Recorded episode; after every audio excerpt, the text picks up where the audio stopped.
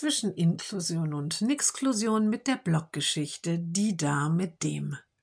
Die Mutter des Jungen arbeitet schon lange mit der Kollegin zusammen. Nun hat sie ein Gerücht gehört. Sag mal, spricht sie die Kollegin an. Stimmt das, dass du auch ein Kind mit Behinderung hast? Ja, sagt die Kollegin leise, das stimmt. Meine Tochter ist schon 16. Warum hast du nie etwas gesagt? Auch mir nicht, fragt die Mutter erstaunt nach. Ich will hier nicht die da, die mit dem behinderten Kind sein und darauf reduziert werden, antwortet die Kollegin. Ich möchte für meine Leistung gesehen werden, als Führungskraft, als ganz normales Teammitglied. Schon privat bin ich immer nur als die Mutter, die ein behindertes Kind hat, bekannt. Die Mutter des Jungen überlegt. Ja, das kenne ich, sagt sie.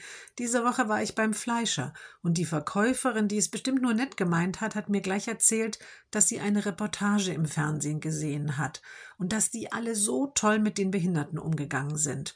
Und da habe ich gleich an Sie gedacht, hat sie gesagt. Und genau das will ich hier in der Firma nicht erleben, sagt die Kollegin bestimmt.